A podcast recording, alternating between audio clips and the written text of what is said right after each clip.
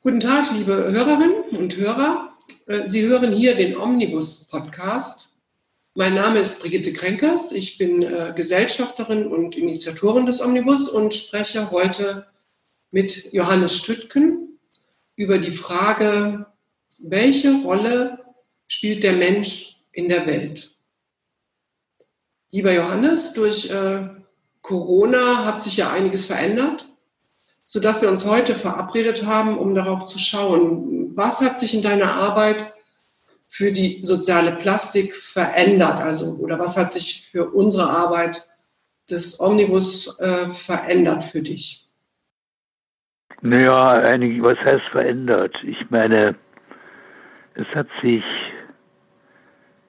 eigentlich alles bestätigt, nämlich die Notwendigkeit, dass man, äh, um auf einen Begriff zu stoßen, erstmal auf sich selber vollkommen zurückgeworfen geworfen werden muss oder sich auf sich selbst zurückziehen muss, äh, um, an dem, um in sich selber einen Punkt zu erreichen, an dem, äh, ja, an dem man einen Begriffsempfang hat, um den Punkt zu erreichen.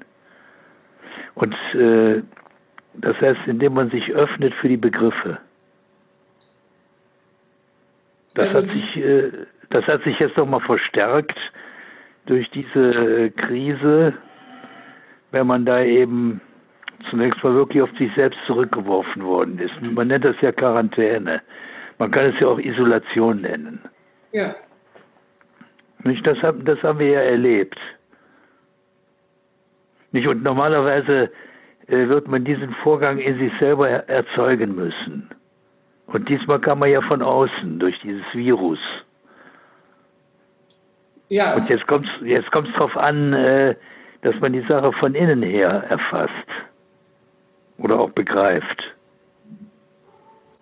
Ja, ich habe den Eindruck, dass man vor einer Umstülpung steht. Also dass wir sozusagen aus dem aus einer Quelle, die wir noch gar nicht genau kennen, die Zukunft gestalten müssen. Also das, was wir bisher gestaltet haben, also aus der Quelle, aus der wir bisher gestaltet haben, was ja vielleicht mehr so ja. verstandesmäßige, technische, gegenständliche oder vielleicht auch dieses Menschenbild, wir beherrschen die Natur, äh, ja, ja. weiß ich nicht, oder äh, also unsere ganze, das ganze Ziel der Wirtschaft steht irgendwie auf dem Prüfstand wieder. Also was ja, ist eigentlich der neue Arbeitsbegriff oder was ist das Ziel der Wirtschaft oder warum? Ja, jetzt nicht so viel auf einmal, ja, ich, sondern jetzt erstmal erstmal Stichwort Quelle. Ja. Ne, bleiben wir jetzt mal bei der Quelle und da muss man feststellen, wir haben es ja mit zwei Quellen zu tun. Die eine Quelle, die ist in uns, die müssen wir in uns finden und die andere Quelle ist außerhalb von uns. Also zum Beispiel so ein Virus ist ja von, kommt ja von außen. Und äh, jetzt will ich nicht behaupten, der Virus, das Virus ist eine Quelle, aber man könnte im weitesten Sinne mal unterscheiden zwei Quellen, eine die innen ist und eine die außen ist. Und ich nenne jetzt mal die Quelle, die außen ist, äh, die Natur in dem Falle. Okay. Und, und die Quelle, die innen ist, das bin ich selber. Und die, die muss ich natürlich in mir aufdecken, weil die, äh, weil ich in der Regel ja äh, sozusagen von dieser Quelle ständig mich bediene. Aber deswegen bin ich noch lange nicht an der Quelle selber. Und das ist schwierig, diese Quelle in sich selber äh, ausfindig zu machen. Das ist natürlich auch sehr schwierig, die Quelle draußen ausfindig zu machen, weil wir in so einer Art Mittelposition uns befinden. Wir beziehen unsere Informationen von außen und von innen. Von innen beziehen wir bestimmte äh, Begriffe. Dann stellt sich die Frage, wo kommen die her? Ja, wo kommen die her? Ne, und von außen, äh, von außen äh, laufen, äh, strömen die Wahrnehmungen auf uns zu, sage ich jetzt mal. Ne?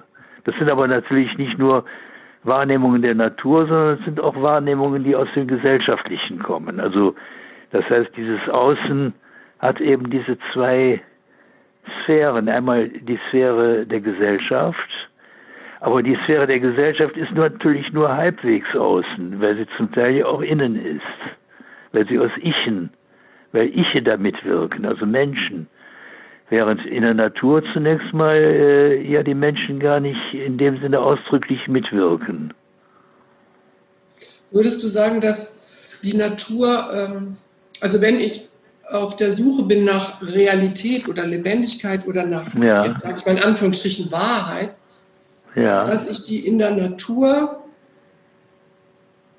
eher finden kann als, also ich habe ja immer so das Gefühl, im Geistigen kann ich mich so irren, da habe ich keine, ja, keine ja. wie soll ich jetzt sagen, keine, keinen Grund, keinen Boden irgendwie. Du meinst jetzt in deiner Innenwelt? Ja, in, in dem, wenn ich, so, wenn ich jetzt, ähm, wenn du sagst Begriffe oder wenn ich sozusagen. Ähm, ja, dann musst du dich ja fragen, wo habe ich die Begriff, Begriffe her? Ja, wenn du sagst die Quelle der, ne? der Begriffe, wo habe ich die her? Und Richtig. Quelle der Natur, obwohl mir das bei der Natur so vorkommt, als ob ich da mich darauf verlassen kann, dass das eine Wahrheit ist.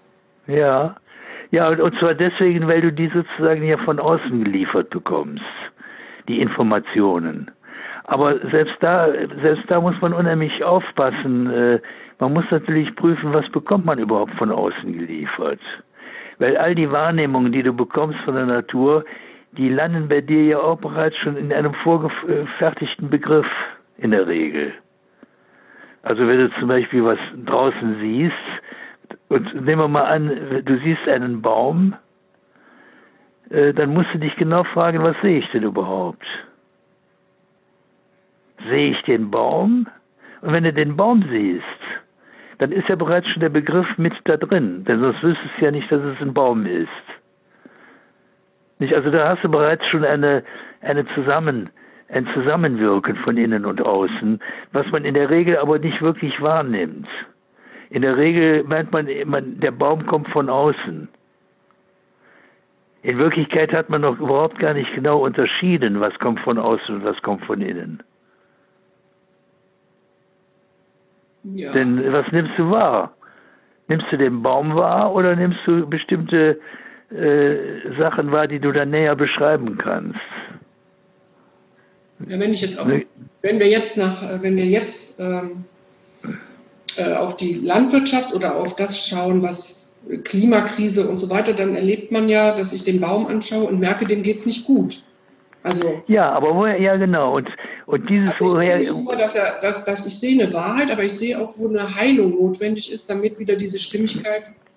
Ja, das heißt also, du hast, du hast offenbar, du hast offenbar in deinem Sehen hast du bereits schon eine Idee von, von gut und schlecht. Also du hast irgendwie in dir schon ein Vermögen zu unterscheiden. Wenn du bei dem Baum siehst, dem geht es nicht gut, äh, dann siehst du in dem was Lebendiges. Ne? Dann siehst du bei dem nicht nur einfach Materie, sondern dann siehst du bei dem schon Lebendiges. Ja, das stimmt. Denn äh, wenn du das Lebendige nicht sehen würdest, und das ist ja der Punkt, der wird heute ja in der Regel übersehen, das Lebendige. Deswegen äh, ist man auch so rücksichtslos gegenüber den, diese Nat der, der Natur. Da ist man ja rücksichtslos. Das ist ja uns unglaublich, welche Rücksichtslosigkeit wir gegenüber der Natur, also gegen zu einem Baum oder auch gegen Tiere, aber nicht nur gegen Tiere, sondern diese Rücksichtslosigkeit, die bezieht sich ja auch vor allen Dingen auf die Pflanzen und dann schließlich auch auf die Böden. Das ist ja einfach nur Rücksichtslosigkeit, die wir da betreiben.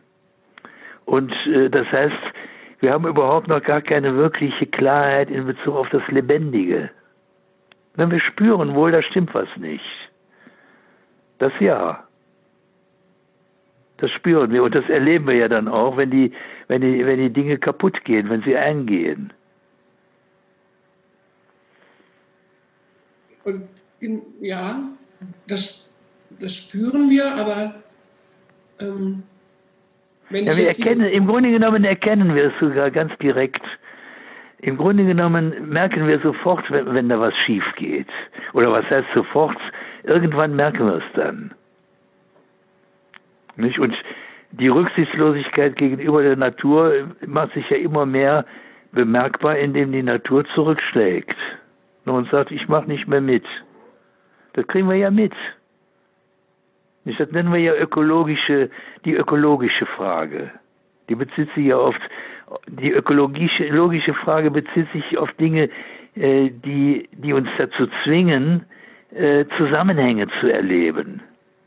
Also zu sagen, es kommt jetzt nicht nur den, auf den einzelnen Baum an, sondern der Baum ist äh, verwurzelt in der Erde. Und indem er in der Erde verwurzelt ist, verbindet er sich mit allen anderen Elementen, aber auch mit den anderen Bäumen. Und auch äh, er verbindet sie in der Luft mit allen, mit allen Dingen, sodass wir also in der Ökologie im Grunde genommen lernen äh, müssen, in Zusammenhängen zu denken oder zu erleben. Ja, ich habe ja den, den Verdacht, dass es irgendwie, also jetzt fängt ja, jetzt sagt man wieder, die Wirtschaft muss äh, wieder äh, aus der Talsohle raus. Es war ja so ein Shutdown oder wie das genannt ja. wird, äh, ja. dass alles lahmgelegt wurde, bis auf systemrelevante, man kann auch sagen lebensrelevante äh, äh, Bereiche wie Pflege, Lebensmittel und so weiter. Ansonsten war erstmal Stopp. Und jetzt fährt man das wieder hoch und sagt, wir wollen so weitermachen wie bisher.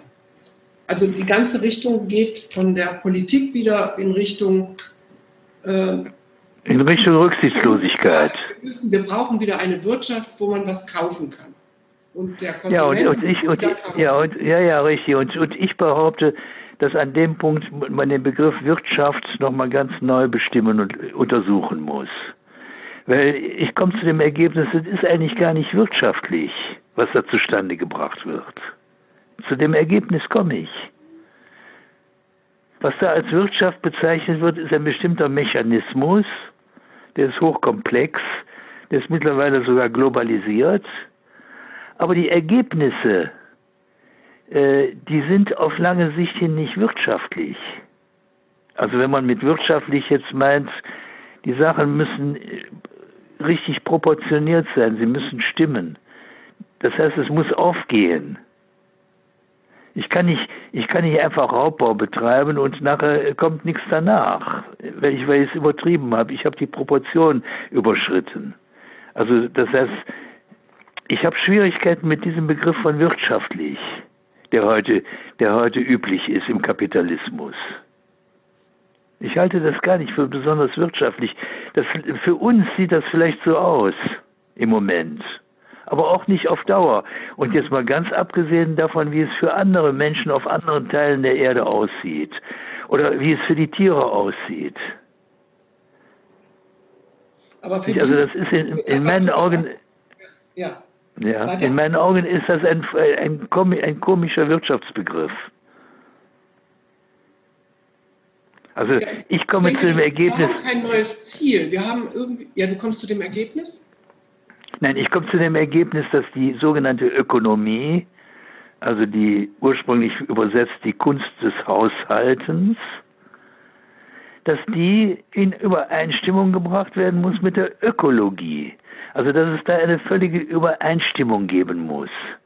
Und wenn die nicht da ist, dann komme ich zu dem Ergebnis, dann stimmt etwas grundsätzlich nicht. Also eine Ökonomie, die nicht ökologisch ist, ist für mich auch keine ökonomische Größe. Ich, also das muss völlig übereinstimmen. Ich weiß, nicht, ich weiß jetzt nicht, wie ich es richtig formulieren kann, aber mir ist so, als wenn also alles, also viele streben wieder in ihre alten Berufe zurück.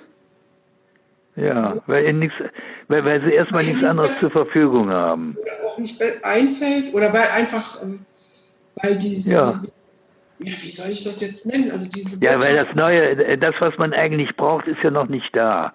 Das, was man eigentlich braucht an neuen Verhältnissen, muss man ja eigentlich erst selber hervorbringen. Das ist ja, das ist ja das Geheimnis der Kreativität des Menschen. Das heißt, wir, wir müssen uns ja fragen, was fehlt. Und dann kommt man zu dem Ergebnis, es fehlen bestimmte Bedingungen, in denen man anders vorgehen kann. Also es fehlen bestimmte ökologische Bedingungen. Und die müssen wir ja erst herstellen. weil die noch nicht da sind. Denn wir haben ja vorher alles dafür getan, um sozusagen irgendwelche ökologischen Zusammenhänge, die in früheren Zeiten von der Natur her selbstverständlich und gegeben waren, wenn wir da auch so nicht tief eindringen konnten, äh, da hatten wir überhaupt gar nicht die Mittel dazu, dass wir aber jetzt mittlerweile Mittel haben, wo wir diese Zusammenhänge äh, richtig äh, konterkarieren, richtig zerstören können. Und was uns jetzt nun fehlt, sind die entsprechenden Bedingungen ökologischer Art. Und die müssen wir ja überhaupt erst herstellen. Also wir müssen da ja an die Quelle. Wir müssen uns ja fragen, wie kommen wir an diese ökologischen Bedingungen denn überhaupt heran? Und dann wissen wir doch ganz genau, äh, es nützt nichts, wenn man immer nur die Symptome, Symptome bekämpft. Wir müssen ja an die Ursachen heran. Aber das bedeutet eigentlich, dass ich sehr viel Zeit brauche, um dazu, also im Denk, also sozusagen um eine Methode, ich kann ja jetzt nicht mit der gleichen Methode, mit der wir jetzt alles nee, eben. Äh, Richtig. versuchen, das wieder irgendwie äh, zu heilen, sondern es Richtig. Ja, gesagt, ich muss ich muss einen Begriff des Ganzen haben, dass alles miteinander zusammenhängt, dass die Ökologie, ja, richtig. also an, Wirtschaft und Ökologie zusammengehört. Ja, an den Punkt muss ich heran. Und, von, und dann muss ich von, von wenn mit, klar, unbewusst ist uns das ja klar durch die Klimakrise, dass alles zusammenhängt. Aber jetzt. Ja, ich, ja, aber du sagst ja richtig. Aber was ist jetzt für mich der nächste Schritt? Also, das heißt, ich muss ja eine Idee entwickeln von zukünftigen. Ja, was richtig. Ist das zukünftige Ziel einer Wirtschaft oder wo wollen wir denn hin? Ja, ja was ist überhaupt, ja, welche, welche Rolle spielen wir überhaupt in dem Ganzen? Ne? Welche Rolle spielen wir zum Beispiel als. Menschen im, äh, im Ganzen? Die Frage, die, die muss man sich ja stellen, das ist ja die Sinnfrage. Und diese Sinnfrage, die wird immer äh, akuter. Das spüren wir. Wir merken ganz genau, um die Frage kommen wir gar nicht mehr herum, wenn nicht alles das, was wir tun, in Zukunft sinnlos werden soll. Also wir verlieren ja, wir haben ja praktisch den Sinn verloren. Und der Sinn bedeutet der Zusammenhang. Der Sinn bedeutet, warum sind wir hier? Der Sinn ist eigentlich auch die Frage nach dem Grund, warum wir überhaupt hier auf Erden sind. Naja, uns wird ja vorgegaukelt, um selbstfahrende Autos zu entwickeln. Wie? Selbstfahrende Autos.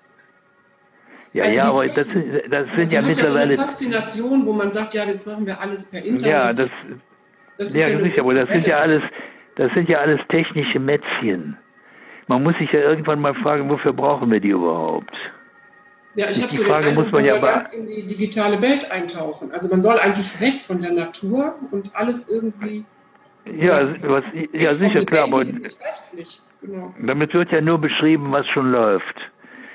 Denn weg vom Lebendigen gehen wir ja immer mehr. Das ist ja, ist ja der, der Trend, den kann man ja zur Kenntnis nehmen. Deswegen sind wir ja überhaupt erst in der Digitalisierung gelandet, wenn wir vom Lebendigen weg äh, sind. Ne? Mhm. Die Frage ist jetzt nur, ob wir das auch wollen. Denn äh, wir wollten ganz bestimmt dahin in diese Digitalisierung. Da wollten wir hin, sonst wären wir gar nicht dahin gekommen. Und dementsprechend ist auch der Reiz und die Faszination dieses Vorgehens sehr groß. Das lässt sich nicht leugnen. Und, äh, und auch das Funktionieren der Sache ist ja gigantisch. Ja, und die ja Faszination, die, ja. die Faszination, die damit zusammenhängt, ist ja gigantisch. Aber irgendwann ist ja die Frage, da, was wollen wir denn überhaupt damit? Oder wollen wir uns in Zukunft immer nur weiter faszinieren lassen von etwas, äh, dessen Sinn wir unter Umständen immer weniger verstehen? Also die Frage, die fällt doch unweigerlich auf uns zurück. Also die entsteht doch jetzt überhaupt erst richtig die Frage nach dem Sinn unseres Hierseins, oder? Ja, eigentlich schon. Aber ich meine, ja. man erwartet ja auch keine Antworten, sondern es geht ja eher darum, dass, dass man in so eine Situation kommt, die richtigen Fragen zu stellen. Also, ja, richtig. Sinn, äh, die ja, die Fragen. Ja? Ja, also erstmal natürlich, du stößt unweigerlich in dir selber auf Fragen. Und, und die Fragen müssen auch gestellt werden. Das ist ja das, das ist ja das Gesetz des Parzival, dass, dass man äh, dass man in den Gral zum Gral ja nur dann kommt, wenn man auch die Frage stellt. Die Frage nach der Verwundung, die Frage nach dem, nach dem verwundeten König, nach dem verwundeten Gralskönig, dem Amphortas. Stimmt. Und dass wir die Fragen stellen müssen und die Fragen müssen viel deutlicher und bewusster gestellt werden, anstatt uns, dass wir immer nur wieder sozusagen Gewohnheiten einrichten und dann uns wundern, dass die immer weniger funktionieren. Nicht immer wieder Urlaub machen wollen, zum Beispiel. Nicht, man, irgendwann muss man doch die Frage stellen, warum überhaupt? Warum brauche ich denn zum Beispiel den Urlaub? Und dann komme ich auf die Antwort, ja, offenbar bin ich mit, in meiner Arbeit, bin ich unter Umständen an einem Punkt, wo etwas nicht stimmt. Zum, das nur ganz, ist ja eine ganz einfache Frage finde ich zum Beispiel in meiner Arbeit, die ich leiste, einen Sinn. Und wenn der Sinn, den ich in der Arbeit leiste, jetzt nichts anderes ist, als Geld zu verdienen, um damit jetzt nun ein Leben zu organisieren, einen Urlaub zu bezahlen und eine Einrichtung zu bezahlen, dann habe ich ja die Frage von der Arbeit weggestoßen. Dann bin ich ja in einem ganz anderen Bereich. Dann bin ich ja im Bereich des Konsums. Mhm. Und jetzt, jetzt muss ich doch die Frage stellen, ist das mein Sinn? Oder, oder habe ich nicht unter Umständen, äh, sagen wir mal, eine Einseitigkeit begangen, indem ich die Frage nach der Arbeit zurückgestellt habe, um jetzt in den Konsum hineinzukommen? Irgendwann, meine ich jedenfalls, muss man zurück an den Punkt der Arbeit. Man muss sich fragen, was mache ich denn überhaupt? Woran bin ich denn beteiligt in meiner eigenen Kreativität? Ich kann doch die Kreativität jetzt nicht nur im Konsum ausleben. Ja, aber ich habe also und dann, und dann die, und die Kreativität im Produkt, in der Produktion der, äh, den Fachleuten, also den Spezialisten und der sogenannten Wissenschaft überlassen oder der Politik überlassen. Wo komme ich denn dahin? Ich muss doch die Frage nach dem Sinn meiner Arbeit stellen muss mich doch fragen, ja, worin besteht denn eigentlich, warum arbeite ich überhaupt? Arbeite ich jetzt nur aus äußerer Notwendigkeit oder gibt es auch sowas wie eine innere Notwendigkeit? Oder? Ja, ich denke, dass, äh, weil dieser Frage sofort eigentlich so, ein, so, eine Klappe kommt, die sagt, darüber brauchst du gar nicht weiter nachdenken, denn dafür gibt es kein Geld, kein Einkommen und so weiter. Und äh, deswegen bleibt man in diesem Hamsterrad, weil man ja, aber da kann man das an dem Punkt schon. Also ja, aber da sieht man doch, da stimmt was nicht. Sonst, komm, sonst kann ich nicht überleben. Ja, aber da dann kann man doch sagen, da stimmt was nicht. Ja, Spätestens an dem Punkt, wenn du es so beschreibst, wie du es jetzt beschreibst, komme ich zu dem Ergebnis, da stimmt etwas nicht. Nicht, wenn, wenn mir die Verantwortung der Arbeit entzogen wird, dann spätestens an dem Punkt muss ich doch sagen, das lasse ich mir aber nicht bieten. Denn ich bin ja schließlich hier auf der Welt, um was Vernünftiges zustande zu bringen. Also ich muss das doch verantworten. Und wenn, wenn ich diese Verantwortung überhaupt gar nicht mehr tragen kann, weil sie mir weggenommen wird durch Arbeitsverhältnisse, die mich dazu zwingen, an Dingen mitzuwirken, äh, auf die ich letztendlich gar keine Verantwortung, keinen Einfluss habe, dann kann ich doch erstmal nur sagen, es stimmt nicht. Das stimmt was nicht. Und diese, diesen Ruf, es stimmt was nicht, der muss lauter werden. Und der wird ja auch lauter bei vielen Menschen. Das kann man ja erleben. Nicht, immer mehr Menschen gehen auf die Straße und sagen, das stimmt was nicht. Ja. Aber ich finde, ich finde diese, diesen Ruf, dass da was nicht stimmt, das, da muss man nicht, da kann man nicht nur bei den Äußerlichkeiten hängen bleiben. Da muss man tiefer in die Sache hineinfragen, also auch in mich selbst hineinfragen, um jetzt wirklich den Grund herauszufinden, warum etwas nicht stimmt und inwieweit ich selber mit daran beteiligt bin, zum Beispiel durch meine falschen Gedanken, die ich denke. Ja, es ist natürlich, ich habe, wir haben in dem, in dem Gespräch über die Methode des Ringgesprächs haben, hast du gesagt, äh, dass sozusagen mein Wille auf den Willen der Natur oder der Begriffe stößt. Also eine. Ja, richtig. Eine, ja, die Begriffe, die jetzt ähm, aus, der, aus der Zukunft kommen und eine und für mich sozusagen so Leitsterne sind. Also, also der ja. Begriff der Demokratie, der Begriff der Wirtschaft, der Begriff der, also dass ja. ich dem nachgehen muss, um. Ja, jetzt äh, kommt, muss ich doch fragen, wo kriege ich die Begriffe her? Wenn, äh, der größte Irrtum, der heute da ist, ist immer der zu glauben, man bekäme die Begriffe aus der Gesellschaft. Als würde diese Gesellschaft, also das Gesellschaftssystem würde einem die Begriffe liefern. Und da muss man sagen, Vorsicht, Vorsicht. Wenn man die Begriffe alle aus der Gesellschaft nimmt, wie sie einem serviert werden, mhm. dann hat man, dann ist man nicht an der Quelle das ist, das ist meines Erachtens das Hauptproblem, mit dem wir äh, zu tun haben in, in, in der Neuzeit, sage ich jetzt mal, schon seit geraumer Zeit. Das heißt, wir, wir haben uns daran gewöhnt, die Begriffe aus der Gesellschaft zu entnehmen. Also zu, wir wissen dann, was Ökonomie ist, wir wissen, was Politik ist, wir wissen, was Demokratie ist, das wird uns alles geliefert. Über ja, die Medien. Ja, ne? Medien, Schule, Studium, am Arbeitsplatz. Ja, richtig. Das wird einem immer von außen, von der Gesellschaft geliefert. Äh, und, und da muss man höllisch aufpassen, weil, weil die Gesellschaft ist gar kein Begriffslieferant. Aber das ist die Wissenschaft, die das liefert. Wie? Ja, aber die, die Wissen, ja gut, aber die Wissenschaft, da muss man jetzt bei der Wissenschaft fragen, ob diese Wissenschaft überhaupt noch wirklich ausreicht, um bestimmte Fragen zu beantworten, die wir haben. Und da stelle ich fest, da reicht die Wissenschaft gar nicht aus, da kommt die gar nicht hin an diese Fragen.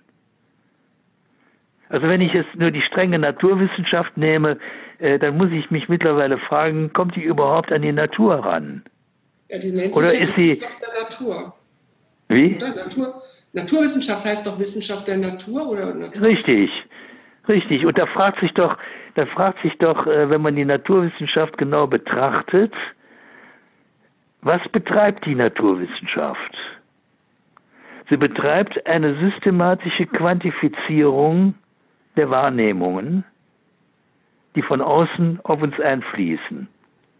Das wird quantifiziert bis hin in die Digitalisierung oder die Atomisierung. Das betreibt die Naturwissenschaft.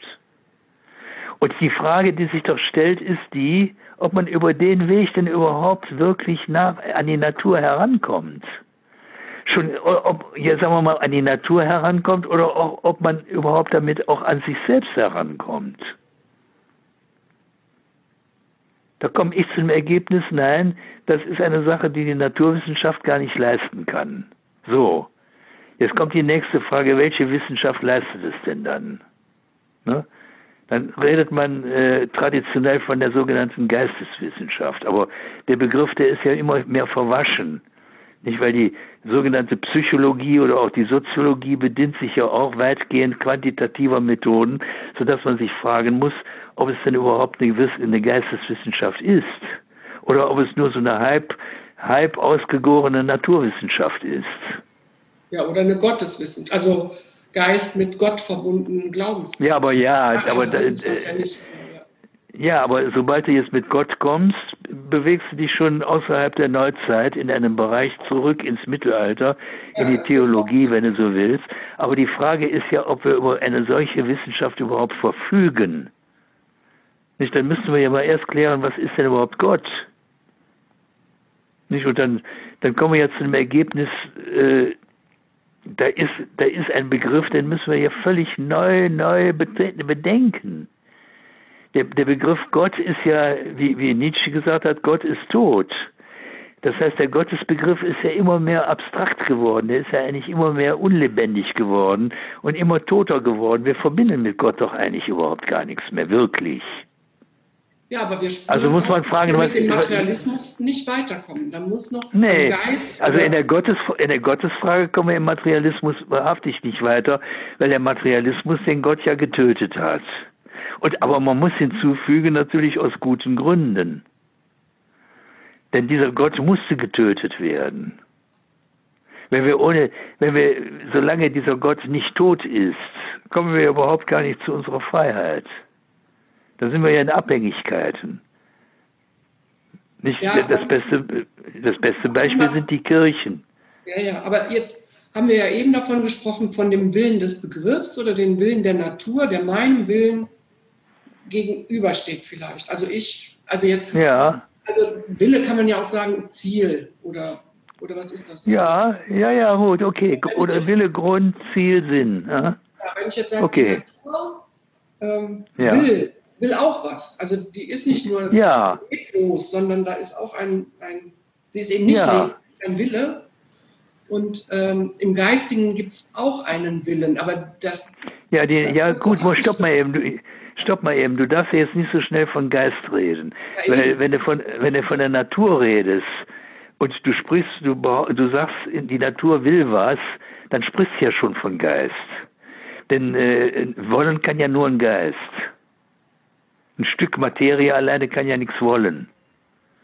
Nicht, also wenn du schon von, vom Willen der Natur redest, dann sprichst du bereits schon von Geist. Ja, würdest du den Und jetzt, dass, ja? die, dass die Natur einen Willen hat? Ja, sicher, natürlich. Da drückt sich ja ein Willen aus. Äh, äh, oder ich nenne es jetzt mal Willen. Auf jeden Fall eines steht fest, was ich beobachten kann in der ökologischen Krise, ist das, was ich will, auf einen Widerstand stößt und die Natur nicht mitspielt. Mhm. Und jetzt sage ich, die will das eben auch nicht. Die will das nicht, was ich will. Da habe ich eine Konfrontation, die, die, da benutze ich jetzt mal den Begriff Willen, wenn mir kein besserer Begriff dazu einfällt. Auf mich kann ich das beziehen, ganz direkt als meinen Willen, nicht? Den, den müsste ich jetzt mal überprüfen, was will ich überhaupt? Aber eines steht fest, ich stoße mit meinem Wille gegen einen Widerstand, der mir von außen entgegenkommt im Sinne der Natur. Ne? Also die, Natur konfrontiert mich zum Beispiel jetzt mit Wärmeverhältnissen, mit Temperaturverhältnissen, die ich auf absehbare Zeit nicht mehr überleben werde. Also die meine Natur oder meinen Körper, äh, der spielt da nicht mehr mit. Denn die Natur ist ja auch an meinem Körper bereits schon tätig. Also ich spreche jetzt von einer, von einer Sache, die ich physisch regelrecht äh, überprüfen kann. Physisch, also von außen. Mhm dann nehme ich meinen Körper als einen Maßstab und, äh, und dann stelle ich fest, dieser Körper ist in der Natur ja nicht isoliert, sondern er steht in einem riesengroßen Zusammenhang. Aber dieser Körper, der mir zur Verfügung steht, der steht nicht nur in dem äußeren Zusammenhang, sondern auch in einem inneren Zusammenhang. Das heißt, ich selber habe ja Einfluss auf den Körper. Oder umgekehrt, der Körper hat Einfluss auf mich. Nicht? Also da kann man ja in Krankheiten ablesen. Also ich habe jetzt mit Natur zunächst mal nur die, das Physische abgesteckt. Wenn ich aber von Willen rede, etwa bei mir selber, merke ich ja, dass ich jetzt nicht nur von meinem Körper rede, sondern ich spreche jetzt auch von mir selber als ich. Und ich stehe jetzt mit meinem Körper in einer unmittelbaren Verbindung und merke, dass ich durch meinen Willen Einfluss auf den Körper nehmen kann, aber umgekehrt kann der auch sozusagen Einfluss auf mich nehmen. Wenn ich zum Beispiel irgendwelche Dinge nicht beachte, macht er sich bemerkbar. Und im großen Stil gilt das ja auch für die Natur im Ganzen. Mhm. Also wir haben es hier mit zwei Quellen zu tun.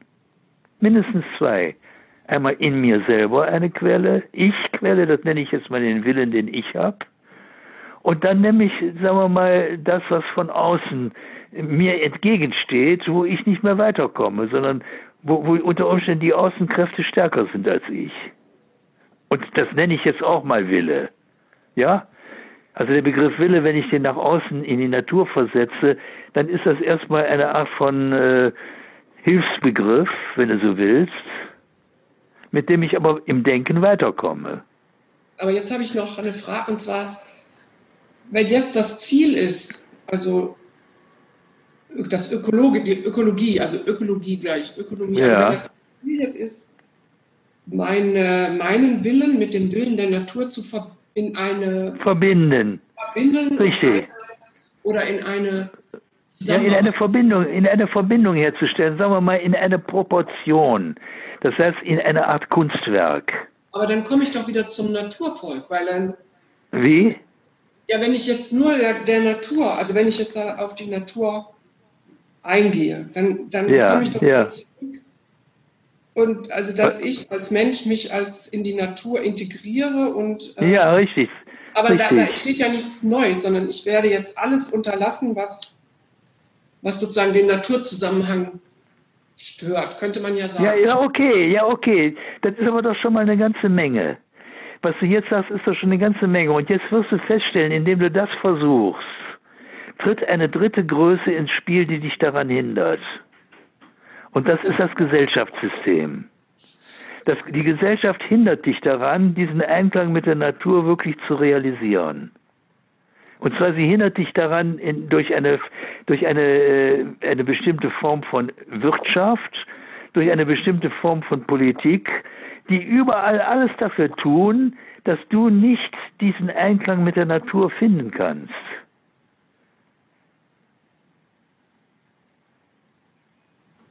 Also jetzt erstmal im, aber, aber nicht unbedingt im Zerstörer. Also jetzt bin ich, jetzt bin ich draußen. Also eigentlich habe ich so gedacht, wohin zielt das Ganze? Ne? Zielt es daran, zielt es dahin, dass wir als Menschen, also als ja. Gesellschaft, also als alle Menschen wieder die Technik wieder Ja schon, ja, aber ja gut, aber jetzt ja, Brigitte, aber jetzt hast du einen kleinen Sprung gemacht. Jetzt sprichst du plötzlich von wir als alle Menschen. Wir haben bisher nur von ich gesprochen wenn, wenn du jetzt von wir sprichst, von allen Menschen, dann, dann, dann begibst du dich in einen Bereich, der dann in der Tat, könnte man sagen, Gesellschaft genannt werden könnte oder Kommunikation mit, mit den Menschen. Aber das ist jetzt noch was anderes, als was wir vorher besprochen haben. Vorher haben wir versucht herauszufinden, ein persönliches Ich-Verhältnis zur Natur. Okay, ja. Ne? Wir haben über unseren eigenen Körper gesprochen, und wir haben darüber gesprochen, dass dieser Körper im Zusammenhang mit allen möglichen anderen Dingen draußen steht, mit den Körpern der Bäume, mit der Luft, mit dem Wasser, mit all diesen Dingen. Äh, damit steht unser Körper in Verbindung und ich stehe mit meinem Körper in Verbindung. Wenn wir, sobald wir von wir sprechen, sprechen wir jetzt von Menschen. Also nicht nur von ich, sondern auch von den anderen allen Menschen. Und da stellen wir fest, im Wir entsteht plötzlich eine merkwürdige ein merkwürdiges, eine merkwürdige Vermischung von innen und außen. Wir merken zum Beispiel, dass die anderen Menschen auf der einen Seite uns entgegenkommen wie die Natur, wie ein Baum, wie ein Tier, als Körper. Gleichzeitig wissen wir aber ganz genau, da tritt ein Innen auf uns zu, was wir von uns selber ja auch kennen. Nicht in dem Wir erscheint ja plötzlich eine ganz merkwürdige Erscheinung des Menschen von außen, aber von dem wir wissen, der hat auch ein Innen. Und wenn wir den anderen Menschen betrachten, dann betrachten wir ja nicht dessen Außen. Das bilden wir uns ja nur ein. Wir erleben den ja bereits schon als Innenwesen. Ja, ja. Wenn ich, ne, wenn, wenn, wenn du einen anderen ja, Menschen betrachtest. in der Corona-Zeit war das ja sogar wie Vorsicht Mensch, ne, so. Ja. Also das äh, von außen, aber auch von innen. Richtig. Und, und, und, das ist ja, und das ist ja im Falle des Menschen etwas anderes als etwa im Falle im Zusammenhang mit Tieren oder mit Pflanzen. Man merkt ja, dass man dem Menschen zunächst mal gegenüber eine unmittelbare Ich-Beziehung hat. Ja, unmittelbar, weil man sich selber ja auch als Ich kennt. Das heißt, man begegnet sich da auf einer ganz direkten, unmittelbaren Weise, äh, wo, wo, wo das Körperliche schon fast, äh, man muss schon fast sagen, gar nicht wirklich in Erscheinung tritt. Das tritt eigentlich immer dann in Erscheinung, wenn, man, wenn etwas nicht stimmt, wenn, wenn eine Krankheit eintritt oder sowas oder Angst oder so. Normalerweise erleben wir uns ja als Ich-Wesen. Mindestens spätestens dann, wenn wir miteinander reden. Wie? Haben dann wäre jetzt nochmal die Frage, äh, was für einen Auftrag haben wir als, ja, jetzt kommt die Frage, jetzt, ja, ja, jetzt kommt die Frage, welche Verbindung habe ich als ich zu dir als ich? Also die Verbindung von ich zu ich. Die, die, das ist ja die Frage äh, bei Menschen erstmal. Ne? Die liegt hier auf der Hand. Und man merkt ja, wie wichtig diese Frage ist. Das kannst du ja schon an der ganzen Diskussion heute sehen, die sogenannte Rassendiskussion, ne? Wo man, wo man gar nicht über das Ich redet, sondern wo man den anderen Menschen einteilt nach äußeren Merkmalen. Mhm. Also etwa Hautfarbe oder aber auch äh, Herkunft, wo kommt er her, welche Sprache spricht er. Das heißt, da geht es jetzt gar nicht mehr zunächst mal um die Frage Ich zu Ich, sondern kommen jetzt plötzlich äußere Bestimmungen dazu, die die Ich-Frage plötzlich verdecken. Und unsere Aufgabe ist es ja, bei jedem Menschen erstmal auf dieses Ich zu stoßen. Und wir merken ganz genau, dieses Ich hat mit diesen äußeren Merkmalen zunächst mal gar nichts zu tun. Das, das eigentliche Menschenwesen ist ja ein Ich-Wesen. Und da fragt man sich, ja gut, wenn, wenn jeder Mensch ein Ich-Wesen ist, aber dieses Ich-Wesen wird verdeckt durch äußere Bestimmungen, also durch Nationalität oder durch Rasse, äh, Hautfarbe, weiß der Teufel äh, durch was, dann, dann müssen wir sagen, stopp, stopp, stopp, stopp, stopp, hier stimmt was nicht. Wir müssen diese Verdeckung aufbrechen. Und wenn wir die Verdeckung versuchen aufzubrechen, sind wir in der sozialen Plastik. Die soziale Plastik ist die Ich-Tätigkeit, die sich auf die Ich-Tätigkeit, auf den Ich, das Ich-Wesen des Gegenübers bezieht und alle äußeren Bestimmungen erst einmal aufbricht. Nicht, dass sie nicht da sind, die sollte man nicht ignorieren, aber die muss man einbinden in die Ich-Frage. Sonst kommt sie an den anderen Menschen gar nicht heran. Und wenn man an den anderen Menschen nicht herankommt, dann hat man es mit Fremden zu tun. Und wenn man mit Fremden zu tun hat, dann hat man es sofort mit Angst zu tun, äh, mit, äh, mit Abneigung, mit, mit, äh, man kennt sich nicht mehr aus. Und dann entstehen alle diese fürchterlichen äh, Dinge, die wir ja mittlerweile kennen. Also du denkst, wenn, also du meinst, wenn wir von Ich zu Ich ins Gespräch kommen würden, also jetzt mal. Ja, das ist unser Ziel. Das ja, die Frage ist ja, ob wir das wollen, Brigitte. Die Frage ist, ob wir das überhaupt wollen. Ich meine, das wäre der Ausgangspunkt, das Wollen von Ich zu Ich zu kommen. Okay. Wenn man das gar nicht will, dann muss man sich fragen, was will ich denn dann überhaupt mit anderen Menschen? Dann komme ich zum Ergebnis, ja, dann brauche ich den vielleicht für irgendwas, für mich. Dann bin ich im Egoismus. Die, die Haupt... Wie? Oder in der ja, aber die Haupt ja, in der Fremdbestimmung. Und deswegen ist doch die wesentliche Frage, äh, ob wir das wollen, an das Ich heranzukommen. So. Das ist ein ganz wichtiges Ziel.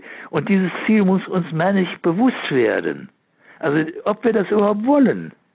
Das heißt, wir können, wenn wir das jetzt wollen, also sagen wir ja. mal, wollen das, und du würdest dann ja. sagen, egal wo, wo ich jetzt einen Mitmenschen, einen Menschen treffe, auch am Arbeitsplatz. Ja, ja, ja. Dass ich eine Haltung einnehme und zu sagen, Richtig. egal wie du aussiehst, egal in welchen Verhältnissen du bist, ich will, also wir wollen, ich will Ich gehe sogar noch, ja, egal in welchen Verhältnissen, ich gehe sogar noch weiter, ich gehe sogar sozusagen, egal ob du mir nur passt oder nicht passt, ja, ja. ob du mir gefällst oder nicht gefällst, ist alles egal, ich will dich an dem Punkt treffen. Verstehst du? Das, das wäre meines Erachtens die, Haupt, die Hauptwichtigkeit überhaupt, die es gibt. Ja, also dass man einen Ich, dass man einen Ich-Begriff entwickelt, der sich grundsätzlich auf jeden Menschen bezieht. Und in diesem Ich-Begriff wird etwas Gemeinsames aufleuchten zwischen uns allen, das wir bisher nur verdecken, vielleicht spüren, vielleicht irgendwo unbewusst fühlen, aber noch nicht wirklich im Bewusstsein haben. Ja, das ist jetzt ein Ergebnis, was ich gar nicht so äh, erwartet habe von dem Gespräch, weil ich eher ja. gedacht habe, was muss man noch alles äußerlich umgestalten. Aber ja, ist ja richtig. Ja, jetzt, ja, auch, aber jetzt ist ja eigentlich, ja, du sagst, ich kann nur was umgestalten, wenn ich das, wenn ich das. ja, eben. Du, ja, du musst doch, wenn, wenn du was umgestalten willst, dann musst du doch dafür ein Motiv haben. Du musst doch einen Grund haben. Ich muss ja, ich muss ja darauf, ich darf, ich, ich muss ja von dieser Fremdbestimmung weg, dass ich sozusagen ja. den Menschen einfach fremdbestimme mit ja, meiner eben. Sondern ich muss, äh, also ich bin ja auf dieses Ich angewiesen des anderen. Ja, richtig. Aber nicht, du bist nicht nur auf dieses Ich der anderen angewiesen, sondern du wirst feststellen, dass du dadurch überhaupt erst auch auf dich selber stößt. Mhm. Weil alles andere, was das nicht will, von dem wir jetzt sprechen. Alles andere ist immer eine Verfremdung. eine Überdeckung von Äußerlichkeit, von außen, die das Innen zudeckt. Denn es gibt nur das einzige Innen, was es gibt, ist das Ich. Alles andere ist gar nicht innen. Und das Geistige? Das ist ja das Geistige. Es gibt ja nur die zwei Formen von Geist, nämlich einmal die Form, die wir gerade besprechen, als Ich, wo du dich selber als Geist richtig erlebst. Und die andere Form von Geist ist, sind die Begriffe oder die Ideen. Die zwei Formen gibt es. Und jetzt kommt es darauf an, dass die Ideen nicht einfach nur abstrakt bleiben, sondern lebendig werden. Damit dein Ich, was die einzige Möglichkeit ist, eine Idee überhaupt entgegenzunehmen, dafür offen wird. Für das Lebendige. Also auch für die Idee der Natur, wenn man das jetzt nicht will. Ja, ja, klar. Dann ist hinter klar. der Natur auch oder in der Natur auch eine Idee. Richtig, richtig. Und sind wir jetzt in der Lage, diese Idee der Natur wirklich auch innerlich als Ich-Wesen zu ergreifen und zu beschreiben? Oder nehmen wir das immer nur von außen? Sei es durch die Tradition, durch die Konvention, durch die Gewohnheit oder sei es durch die, äh, durch die Rationalisierung, indem ich alles beschränke auf das Zählbare, Mess, Messbare und Wägbare, ja, quantifiziere. Nein, ich muss aus dem Messbaren etwas Neues machen, nämlich das Ermessbare. Auf dem Wägbaren muss ich ein Erwägbares machen. Und aus dem Zählbaren muss ich ein Erzählbares machen. Also das heißt, ich muss die äußeren Daten in mir selber umwandeln in innere Daten.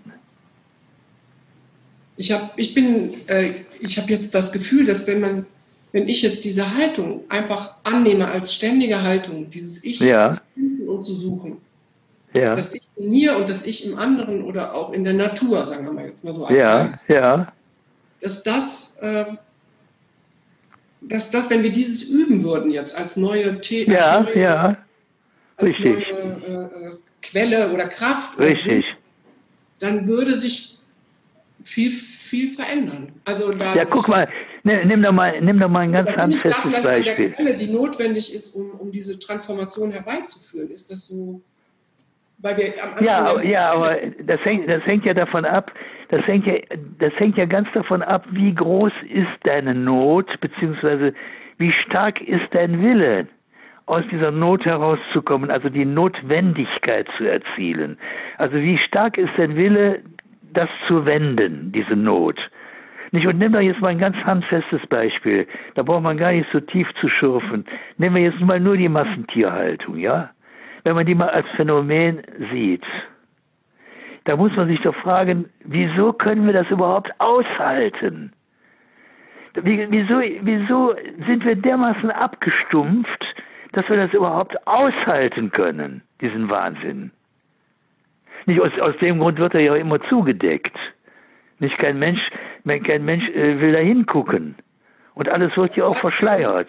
Du hast so wenig Wie? Möglichkeiten, du kannst ja nicht immer und immer wieder auf die Straße gehen zu allem, weil es gibt so viel Blödsinn. Also, ja, aber ich, ist doch mal gut, ist doch gut, wenn, wenn man mal so ein Beispiel rausgreift. Da kann man das doch richtig deutlich machen. Ja, ist so äh, ohnmächtig, äh, da was zu verändern alleine. Also ja, Moment. Nee, nee, so ohnmächtig sind wir da gar nicht. Wir sind erstmal ohnmächtig im ersten Moment. Und diese Ohnmacht ist ja der Grund unserer Not. Diese Ohnmacht.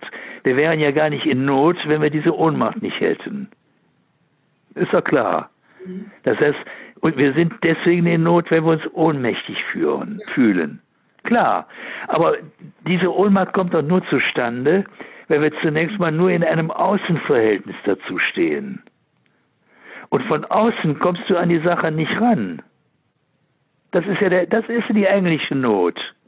Das heißt, ich sehe dieses Massen, diese Massentierhaltung von außen. Und von außen kann ich sie nicht aushalten, weil sie, wenn ich sie aushalten könnte, dann müsste sie nach innen gehen. Und das will ich verhindern. Das ist ja genau die Tatsache, dass wir die Sache nur von außen erleben. Und deswegen wird sie auch zugedeckt. Ja. Das ist doch die Not. Also auch die Ohnmacht. So. Und wenn wir jetzt an dieser Ohnmacht sind, ist doch die nächste Frage, wie kommen wir aus der Ohnmacht raus? Und dann ist doch ganz klar, zum Beispiel die, dass wir nach außen hin alles Mögliche in Gang setzen, damit die Massentierhaltung abgebaut wird. dafür gibt es Gott weiß welche Mittel, äh, die, weiß der Teufel, welche Mittel es da gibt. Aber wir werden an einem bestimmten Punkt nicht mehr weiterkommen, weil das System der Gesellschaft uns möglicherweise daran hindert. Etwa ja. zum Beispiel, indem wir rechts, eine Rechtslage haben, in dem bestimmte Dinge einfach erlaubt sind. Und solange die erlaubt sind, werden es immer welche Leute geben, die das auch entsprechend benutzen. Nicht? Also das ist jetzt erstmal die erste Sache, auf die man stößt. Man stößt auf Rechtshindernisse. Ja. Nicht? Da stößt man darauf, aha, für, für, jedes Schwein wird also ein Meter zugelassen und das ist erlaubt, aber daran halten sich die Leute noch nicht mal wirklich, äh, aber sie halten sich auch deswegen nicht daran, weil, weil, man, weil sie das Gefühl haben, das wird sowieso nicht ernst genommen mit dem einen Meter. Und in der Tat muss man sagen, das ist ja auch ein Nicht-Ernst-Nehmen, wenn man einem Schwein einen Meter zugesteht. Da fängt doch die, da fängt doch die Unernsthaftigkeit schon an. Und äh, weil das alle wissen, halten sie sich letztlich auch nur Not, äh, zur Not an diese Regel und versuchen, indem sie Geschäfte machen, damit äh, die Regeln nach möglicherweise immer kleiner werden zu lassen, die Grenzen. Es hat aber auch was mit dem, also jetzt, das führt jetzt zu weit, da müssen wir dann nochmal ein anderes Gespräch führen, aber ähm, das, die, die Schweinetier, Massentierhaltung ist auf äh, Export ausgerichtet, auf den Weltmarkt. Und natürlich ja. sagen die Bauern, wenn wir jetzt ja. den Schweinen wirklich hier äh, Freilauf und äh, wirklich schweingemäß die Tiere halten, ja, was dann? Dann sind die Kosten so hoch, dass wir auf dem Weltmarkt mit unserem Billigfleisch ja.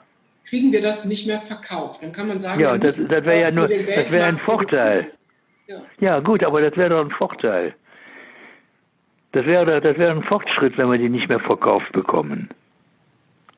Ja, das bedeutet, die hätten trotzdem noch, also ich verstehe das auch nicht so ganz, weil sie hätten ja, man würde ja sagen, okay, dann kostet das Fleisch mehr und ihr könnt das machen, aber ihr könnt eben nicht mehr exportieren, weil das Fleisch ist so teuer, dann kaufen das die Chinesen nicht mehr. Ja, richtig. Und das ist so, ja, dann sollen sie es doch sein lassen.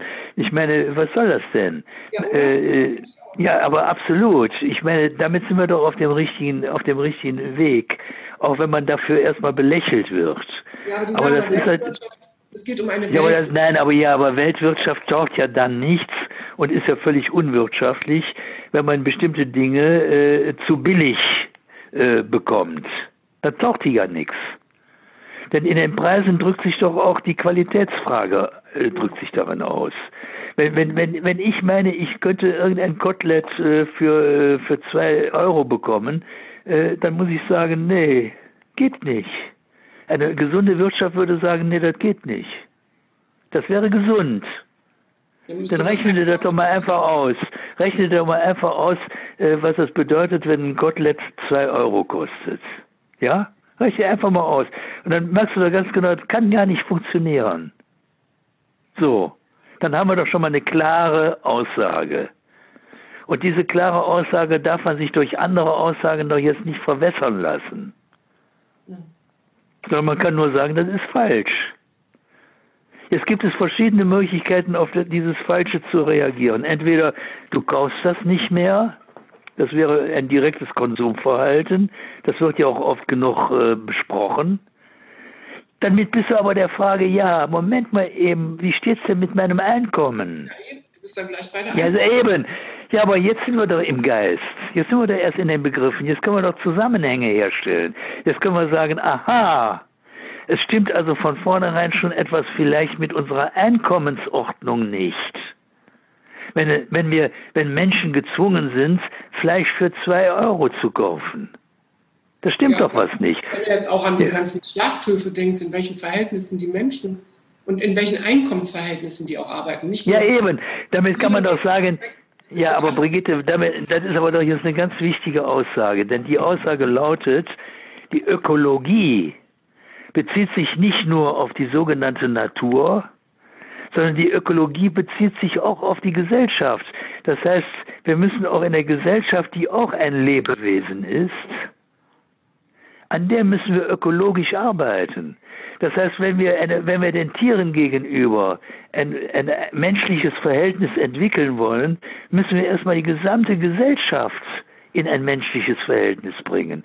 Und dann müssen wir die Einkommensfrage klären. Zum Beispiel, die können wir aber nur dann klären, wenn wir vorher mal die Geldfrage geklärt haben.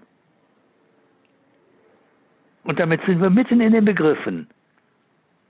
Und damit haben wir die Zusammenhänge zumindest mal logisch erstmal entworfen. Und wir wissen ganz genau, wo es lang geht. Das, das ist die eine Seite. Also das Wie? erscheint mir wirklich als eine, mal, wie soll ich das jetzt, also das ist, äh, bist du mitten in den Begriffen oder im Geist, weil ja.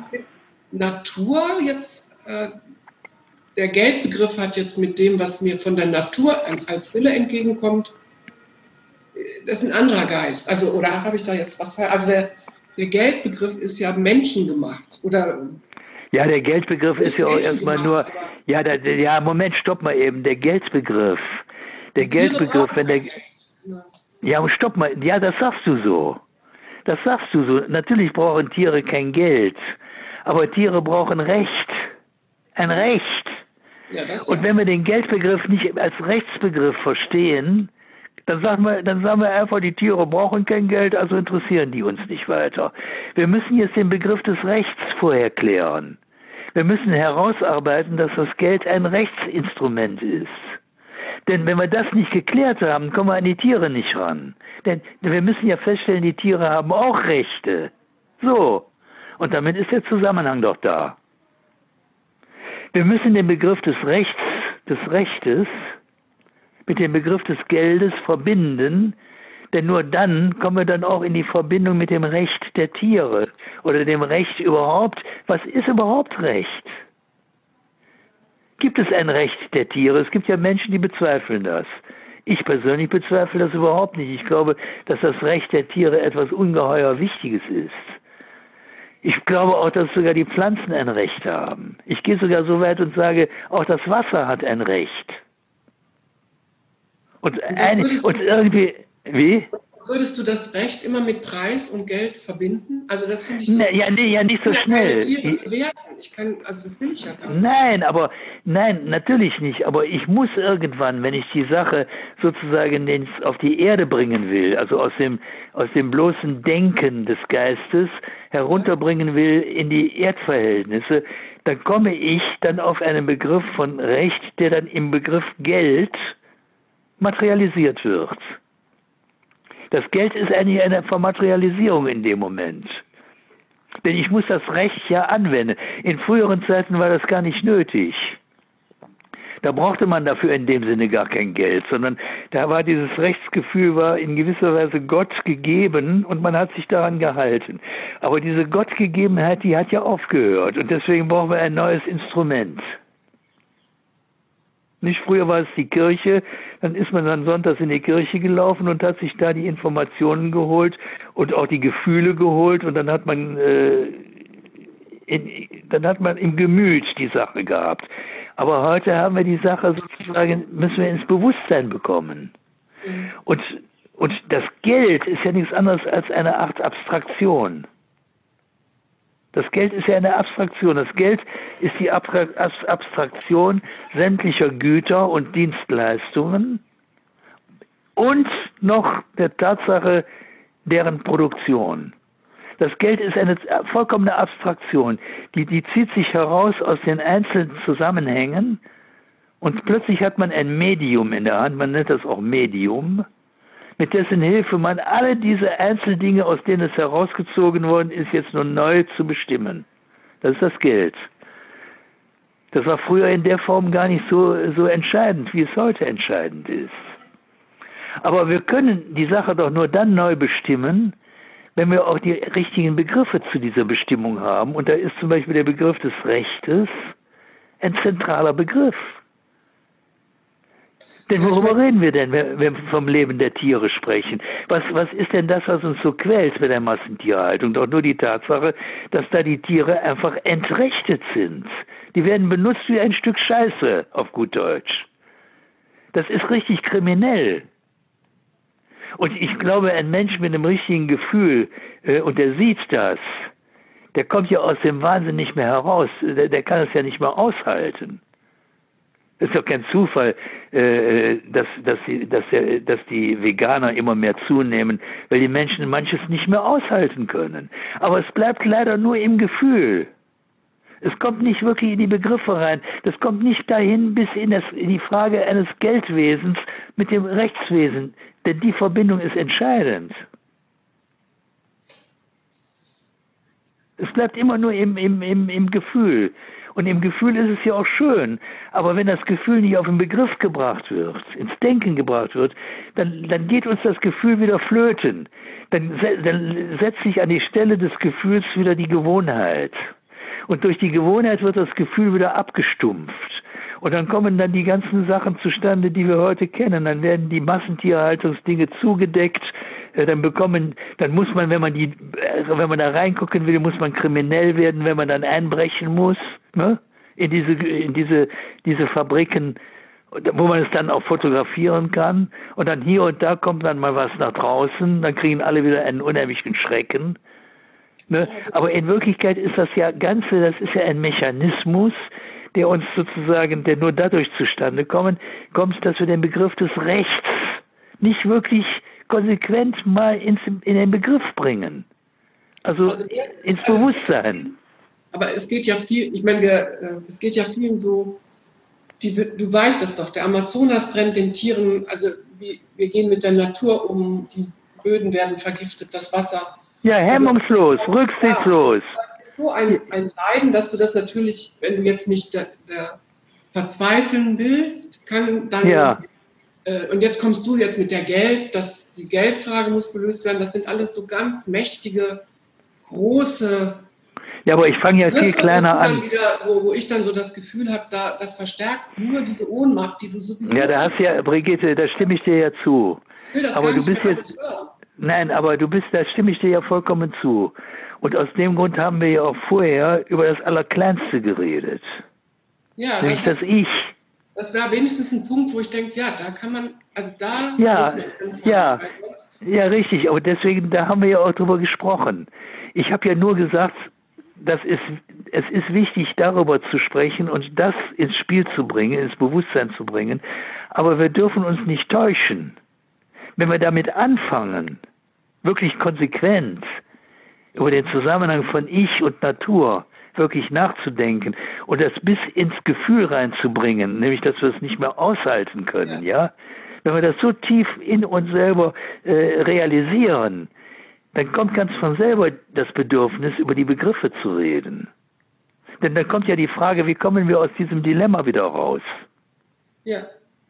Ja, wir kommen natürlich aus dem Dilemma nur dann heraus, wenn wir uns erstmal in dieses Dilemma hineinbegeben. Wenn man von vornherein immer schon immer über die großen Begriffe redet, äh, dann hast du vollkommen recht, äh, dann kriegt man gar keinen Zusammenhang mit sich selber. Deswegen ist es ja so wichtig, dass wir mal erst über das Ich sprechen und über die Tatsache, wie kommen wir denn an uns selbst heran? bevor wir jetzt an die Schweine herankommen, bevor wir an den Amazonas kommen. Wir müssen doch erstmal, ja, und, und den Geldbegriff. Den du ja noch reingebracht hast, genau. Ja klar, äh, das ist ja klar, aber die, die A und O-Frage ist doch, wie können wir an uns selbst herankommen? Nur, wenn wir das versuchen, an uns selbst heranzukommen, werden wir schnell merken, wir kommen an uns selbst gar nicht heran, indem wir in uns selbst hineinbohren, sondern wir kommen an uns selbst nur dann heran, wenn wir die Tatsachen, die wir nicht mehr aushalten können, sauber beschreiben. Wenn wir sie sauber beschreiben. Ja, und, und das, was wir ja vorher hatten, eben dieses Ich suchen. Ja. Also, ja, ja, aber dieses Ich-Suchen kann man ja nur durch die Verhältnissen oder, oder wie auch Ja, aber immer. das kann man ja nur durch saubere Beschreibung kommst du dahin. Aber vor der sauberen Beschreibung ist noch was anderes. Das haben wir eben schon mal festgestellt. Vor der sauberen Beschreibung ist der Wille zur sauberen Beschreibung. Ne? Damit sind wir doch ganz bei uns selber. Wenn wir das nicht wollen. Das würde doch bedeuten, man müsste jetzt, also eigentlich geht es darum, viele Ringgespräche, also zu, viele Gespräche ja. miteinander zu führen, ja. um sich gegenseitig zu helfen. Ja, an den Punkt zu kommen. Und den Willen zu stärken. Also ja. Und weil der Wille, der Wille wird natürlich auch nur dadurch gestärkt, indem man die Ohnmacht, die man hat, in irgendeiner Weise bearbeitet oder mit Heilkräften versorgt. Nicht, das ist ja ganz klar. Aber ich meine, das sind doch Dinge, die weiß man doch auch.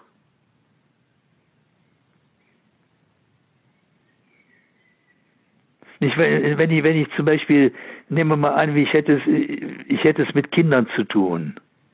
Ja, dann ist doch die Frage, das ist doch jetzt auch wieder eine Frage, die in der Corona-Krise so ganz deutlich wird. Ne? Wie, wie, wie, wie können wir mit den Kindern umgehen? Bist du noch da?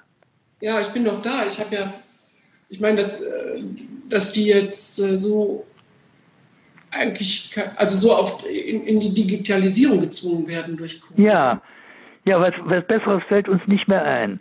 Es, ich habe das mal, ich habe das mal verfolgt. Die ganze Diskussion, die ganze Diskussion über Schulen und Kindergarten oder Kitas. Es geht eigentlich nur noch um die Digitalisierung. Ja. Ja, wunderbar. Ich habe ja auch nichts dagegen. Aber eines steht fest: Über den Weg allein kommen wir gar nicht weiter. Wir müssen vorher mal fragen, was brauchen die Kinder?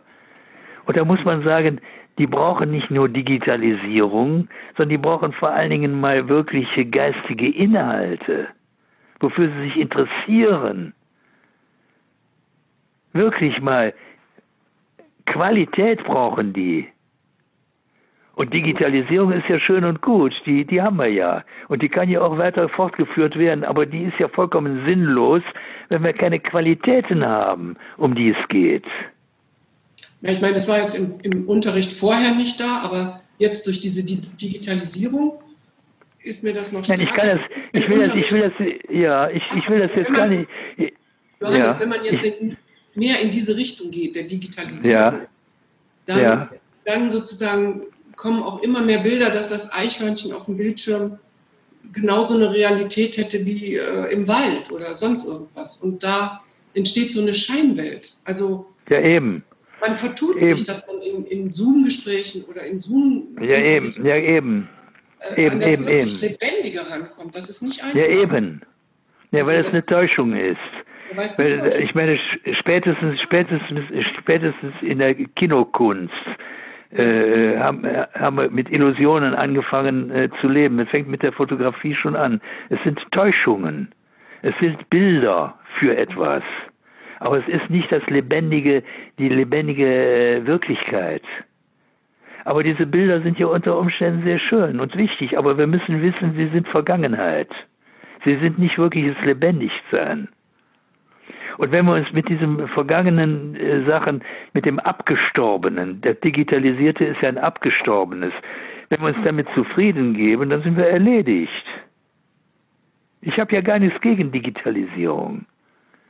Aber wenn, wenn, es, wenn das das A und O ist, was wir anzustreben haben, dann, dann kann ich nur sagen, herzlichen Glückwunsch. Wir müssen ganz anders an die Frage des Schulwesens herantreten.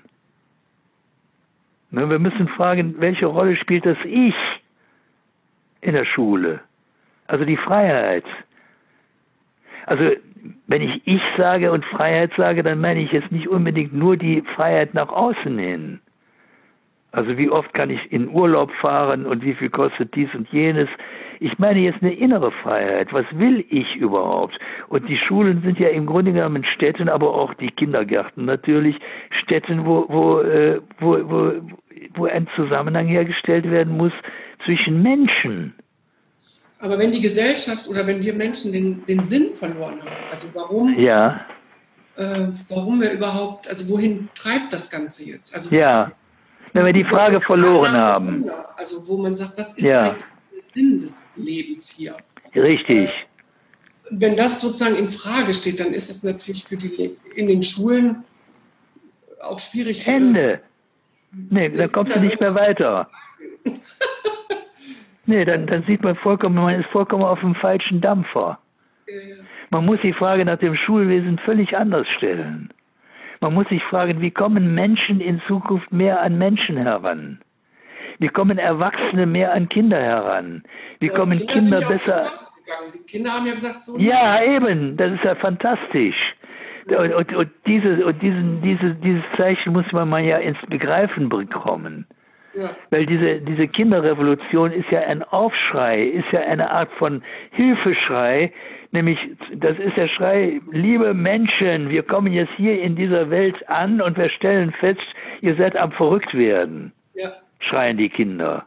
Ja, Sie schreien. Haltet, die schreien dann, haltet euch mal an die Wissenschaft. Und damit meinen Sie natürlich, mit Wissenschaft meinen Sie, was Sie unter Wissenschaft verstehen, nämlich wirkliche Wissenschaft. Die meinen damit jetzt nicht nur abmessen, zählen, wägen. Kinder, Kinder erleben das ganz anders.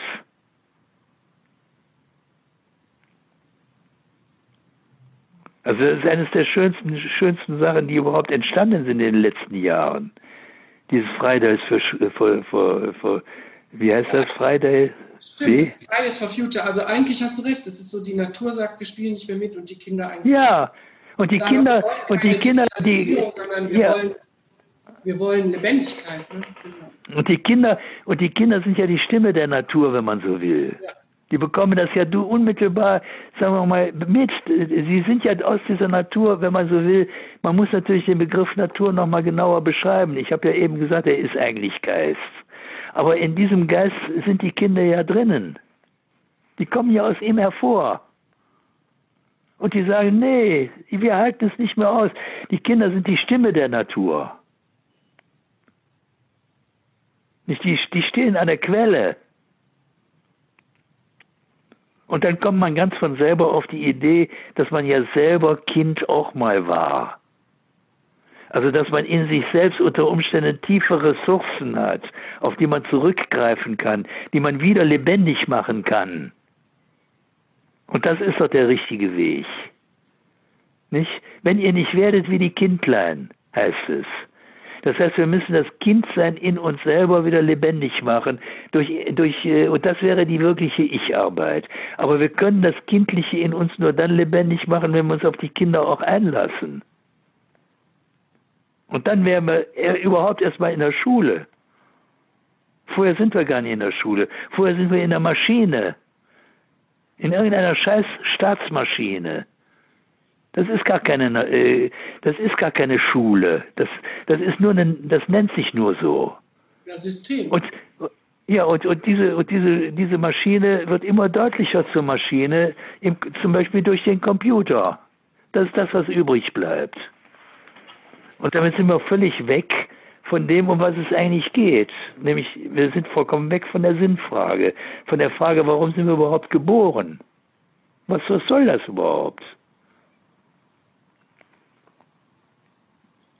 Also dass man, dass man in sich selbst eine, an, an seiner eigenen Haltung arbeitet, an seinem Willen und auch an seinem Denken. Ja, das wäre ja, also das sozusagen da den Willen mit diesem Ich zu verbinden und zu sagen, ich, ja. will, ich will sozusagen. Was will ich? Was nee, will ich? ich? Sondern auch das Ich im anderen. Ja, klar. Das würde aber, das heißt nicht nur, was will ich, sondern das heißt auch, was will das Ich? Ja, genau. Ne? Also der Begriff, was will der Begriff Ich? Was will der? Und wir werden feststellen, dass wir dann auch in der sogenannten Natur stoßen wir auch auf Ich-Fragen. Ja, dann gibt es eine Stimme des Ich und die Stimme der Natur. Und das ist beides, ich weiß nicht, ob man das Nein, verkürzt sagen kann, aber das sind zwei. Nein, ich würde sagen, ja, die, in der Stimme der Natur ist die Stimme des Ichs, jedenfalls nicht mein Ich, aber das Ich der Schweine. Ne? Das müssen wir dann woanders ansiedeln als beim Menschen, das ist ganz klar. Aber wenn wir denn schon so über Natur reden, kommen wir gar nicht um die Ich-Frage auch in der Natur herum. Siehst du, und dann sind, bist du ganz schnell beim lieben Gott. Denn der wurde früher, war, war Gott, war der Inbegriff der Ichheit in der Natur.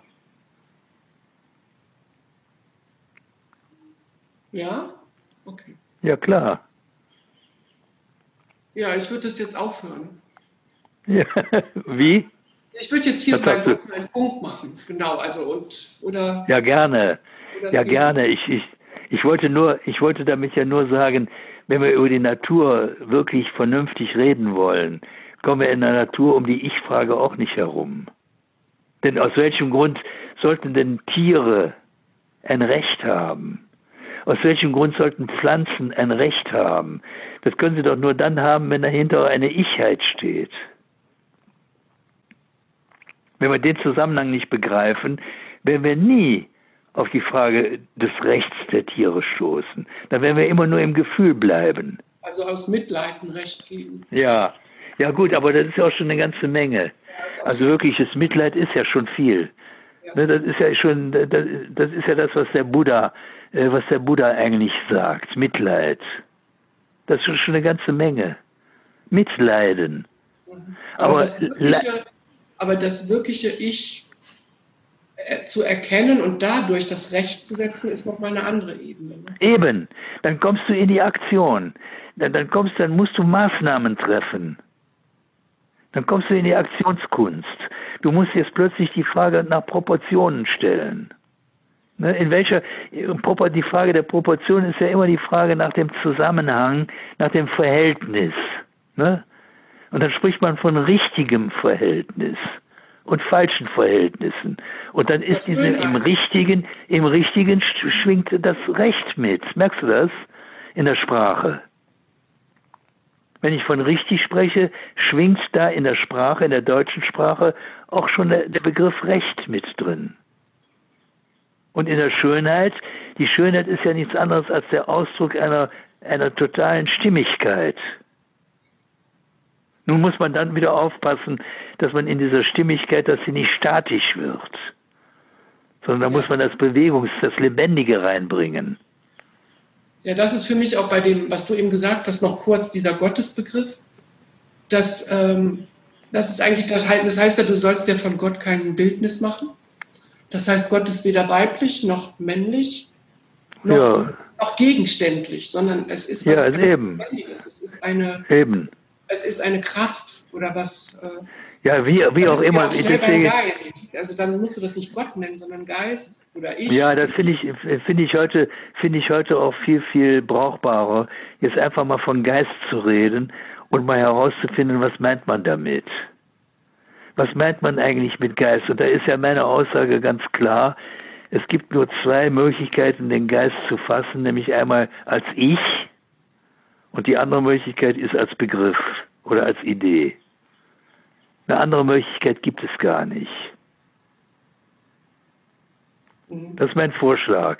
Und äh, ich glaube, da ist man, da hat man schon sehr viel mit gewonnen.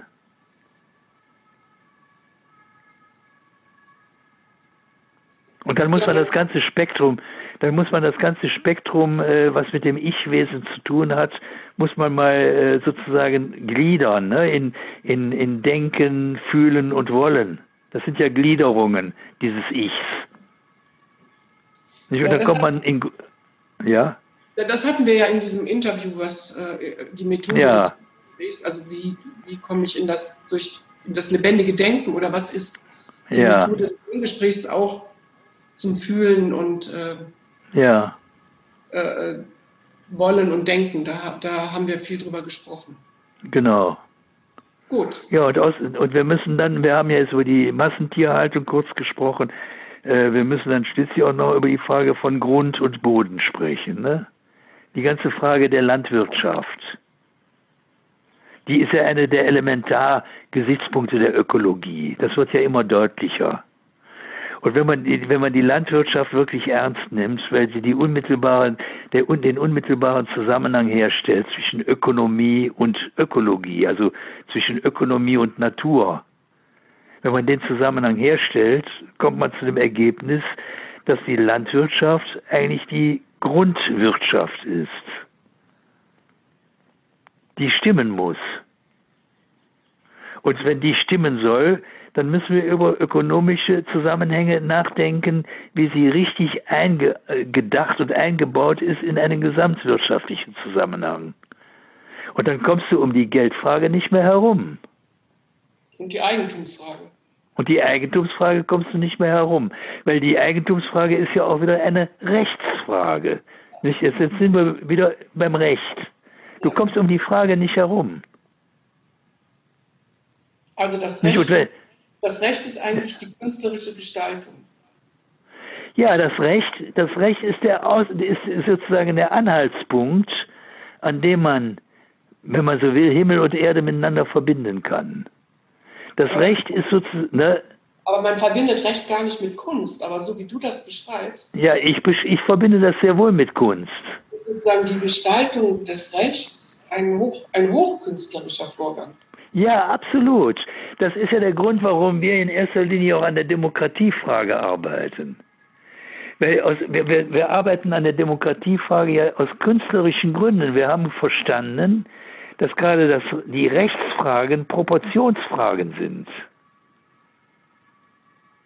Das ist ja der Grund, warum wir bei der Demokratie ansetzen. Also auf der, auf der Höhe, wo wir von Gleichberechtigung zum Beispiel sprechen. Also wo wir von dem Recht sprechen, was zwischen den Menschen gilt. Und wo man sich fragen muss, woher nehme ich denn jetzt überhaupt diese Rechtsidee? Ne? Mhm. Wir wollten ja jetzt Gott mal rauslassen, sondern wir wollen es ja mal auf uns selber beschränken. Dann kommen wir ja auf Rechtsfragen in der Demokratie. Und wir kommen unter Umständen, wie sich auch deutlich zeigt, durch die Ökologie auf die Rechtsfragen von Tieren, von Pflanzen, vom Boden, von Wasser, von Luft und so weiter. Ja. Letztlich sind das alles Rechtsfragen. Ja. Nämlich, wie stehen die miteinander in einem richtigen Verhältnis? Und dieses richtige Verhältnis ist dann die Schönheit. Ja, wenn es zu seinem Recht kommt, dann ist es schön. Ja, und das nennt man das nennt Josef Beuys nennt das die Plastik, die unsichtbare Plastik, die überall wirksam ist und überall Geltung hat und die sozusagen erkannt werden muss in den wirklichen, in den irdischen Zusammenhängen, um da sozusagen vom Menschen neu ins Spiel gebracht zu werden durch seine Freiheit. Das finde ich also auch sehr schön. Dass, jetzt erscheint mir das Recht wie so eine Verweltlichung des Geistes, also dass in dem Recht sich die Schönheit des Geistes ausdrücken muss. Ja, das Recht ist eine Verbindung. Oder die Stimmigkeit der Begriffe, oder? Ja, das, das, Recht ist eine Verbindung zwischen Himmel und Erde, wenn du so willst, also zwischen, zwischen ja. Geist und, äh, und Materie oder Stoff. Mhm. Und wenn man das mal erkannt hat, dann ergibt sich ganz von selber die Frage der direkten Demokratie. Weil die direkte Demokratie ist ja die einzige Möglichkeit, mit deren Hilfe ich von mir aus als ich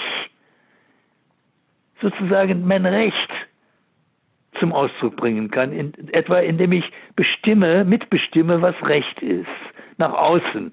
Jetzt kommen wir vom Begriff des inneren Rechts zum äußeren Recht. Und dann kommen wir dann zu den demokratischen Verhältnissen, die man heute Staat oder Politik nennt. Nicht? Dann kommt man durch die direkte Demokratie kommst du in die Möglichkeit, als ich das Recht mitzubestimmen. Und, und dir das nicht nur von außen bestimmen ja, lassen. Alle ich, ne? Alle ja, ich. eben. Ja, ja, aber das hatten wir ja eben schon. Ja, ja, wir haben ja eben schon mal geklärt, ja, wir haben eben schon mal geklärt, dass die Menschen untereinander als Erste miteinander in eine Kommunikation treten müssen. also von ich zu ich. Das ist ja das allererste. Nicht? Das ist der erste Punkt. Wo, der allererste Punkt ist der, ob wir es überhaupt wollen. Oder ob wir uns zufrieden geben mit den Gewohnheiten, mit den Traditionen. Aber dann werden wir nicht mehr weiterkommen, weil da die Natur nicht mehr mitspielt.